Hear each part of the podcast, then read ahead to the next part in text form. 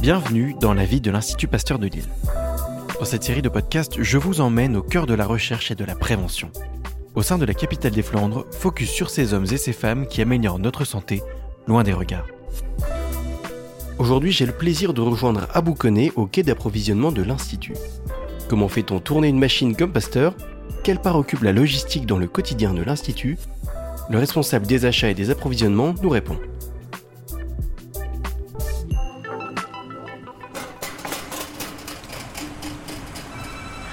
Bonjour Abou.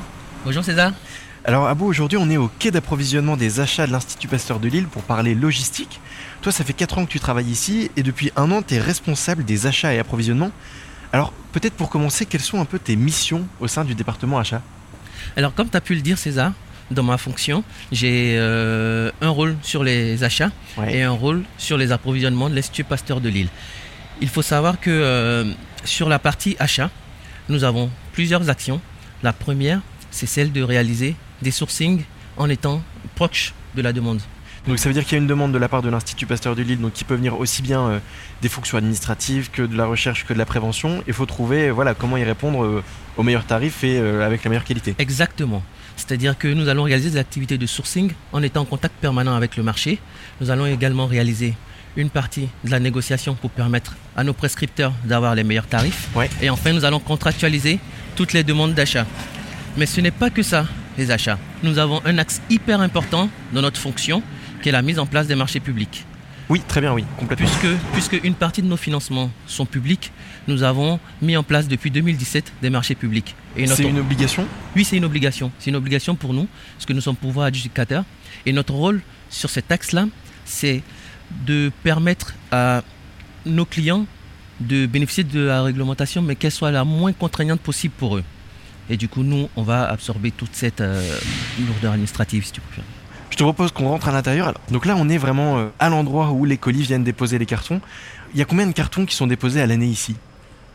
Alors, à l'année, on a environ euh, entre 30 et 40 000 euh, colis qui sont livrés ici. Et comme tu as pu le dire, nous sommes dans le service supply chain ou approvisionnement de l'Institut Pasteur de Lille. Dans ce service, notre rôle, il se décline en trois axes. Le premier axe, c'est vraiment de recevoir et de livrer les colis au quotidien. Ouais. Donc nous recevons les colis en fonction des divers achats qui sont réalisés et nous allons les livrer soit dans les laboratoires ou dans les bureaux des clients qui sont présents sur le site. Aussi, nous avons également des activités de stockage sur différents produits. Donc ça peut être des EPI, des équipements de protection individuelle, ou ça peut être également du papier pour permettre à nos clients de ne pas souffrir des différentes tensions que nous pouvons connaître aujourd'hui sur le marché. Et enfin, C'est quoi les tensions dont tu parles? alors les tensions, il y a des tensions géopolitiques, comme on Oui. peut le voir aujourd'hui avec les différents conflits. Et il y a également énormément de tensions sur la chaîne d'approvisionnement en raison de la dernière crise sanitaire que nous avons pu vivre.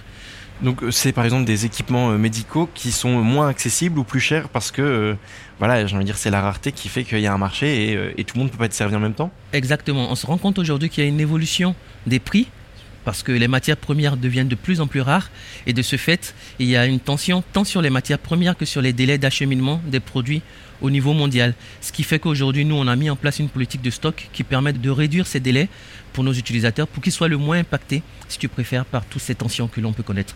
Et il y a également un dernier volet que euh, le service approvisionnement réalise, c'est des prestations de transport qui sont mises en place pour l'ensemble des utilisateurs qui sont présents sur le campus. Donc c'est transporter des marchandises. Oui, c'est exactement ça. Donc on transporte des marchandises pour le compte des utilisateurs qui sont présents sur le campus. Donc des, des acteurs du campus. C'est-à-dire ça peut être des marchandises qui peuvent être importées ou ça peut être également des marchandises qui sont exportées. Ces demandes de transport ne sont pas liées aux demandes d'achat. C'est vraiment une activité qui est propre au service approvisionnement. Ok, Moi, je te propose qu'on avance un peu plus. Alors ici, il y a toujours euh, plein de cartons. Alors il y a différents bacs selon là où ça va être livré. Donc Tout euh, à fait. un endroit voilà pour euh, les fonctions euh, de recherche parce que c'est vrai que on n'en a pas encore beaucoup parlé, mais l'activité que tu fais, ça permet bah, aux chercheurs tout simplement de pouvoir se concentrer sur la recherche et de pas passer du temps à gérer euh, les réceptions de colis, euh, toute la partie euh, SAV, la partie euh, quand il y a des litiges, tout ça c'est toi qui le fais pour que eux puissent être au labo focalisés sur leur cœur de métier. Exactement. Notre rôle en premier, c'est vraiment de permettre la satisfaction des clients internes. Hmm. Et notre deuxième rôle, c'est vraiment d'alléger nos clients internes dans toutes les procédures administratives pour qu'ils puissent se concentrer d'une part sur les métiers, pour les clients métiers sur leur métier, et pour les chercheurs sur la recherche. C'est-à-dire que nous allons à ce moment-là mettre en place des marchés publics, contractualiser des achats, négocier les tarifs avec les fournisseurs. Nous allons également récupérer les colis, les livrer, et aussi toutes les actions en tout cas qui sont liées à des litiges qu'on pourrait connaître euh, lors de la livraison ou lors des différentes expéditions euh, des colis sur le site.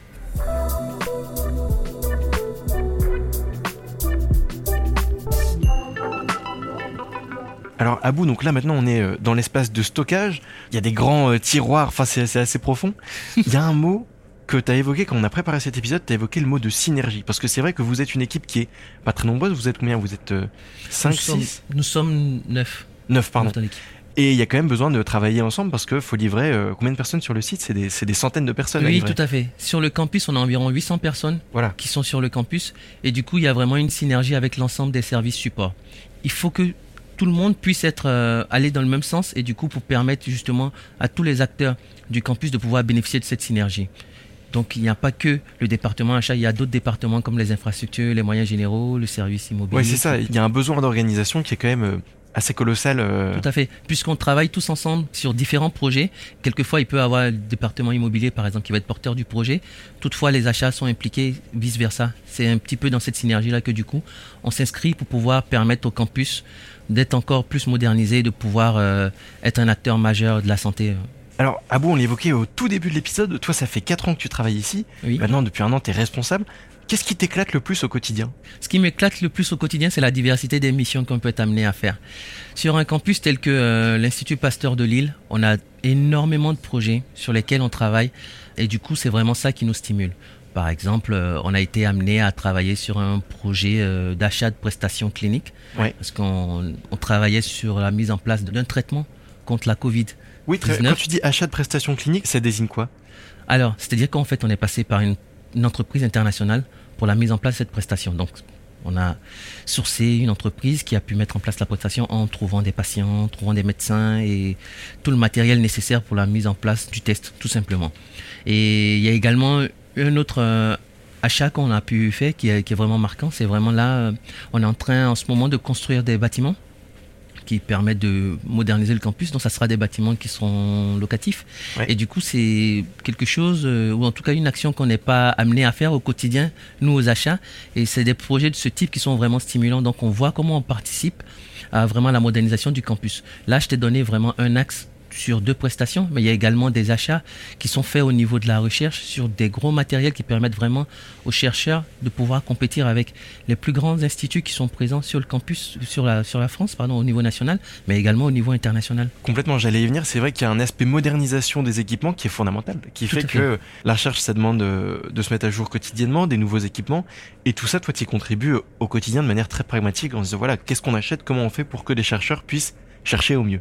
Exactement. J'y contribue avec mon équipe, je ne suis pas tout seul, heureusement. Et justement, notre rôle, c'est vraiment d'alléger les clients internes pour qu'ils puissent vraiment se concentrer sur leur métier et sur la recherche. Si je devais me résumer notre fonction, je pense que nous sommes des facilitateurs d'achat. Des facilitateurs d'achat, j'aime beaucoup l'expression. Bah écoute, Abou, c'est déjà la fin de cet épisode. Je te remercie beaucoup d'avoir participé. C'est vrai que on a vu dans les précédents épisodes l'aspect recherche, l'aspect prévention, l'aspect euh, activité physique, mais il y a aussi toutes ces fonctions support qui sont un peu, on va dire, la, face cachée de l'iceberg et qui sont euh, ô combien importantes pour faire vivre euh, tout le monde.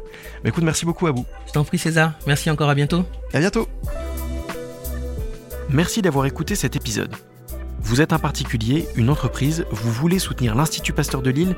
N'hésitez pas à vous rendre sur le site pasteur-lille.fr.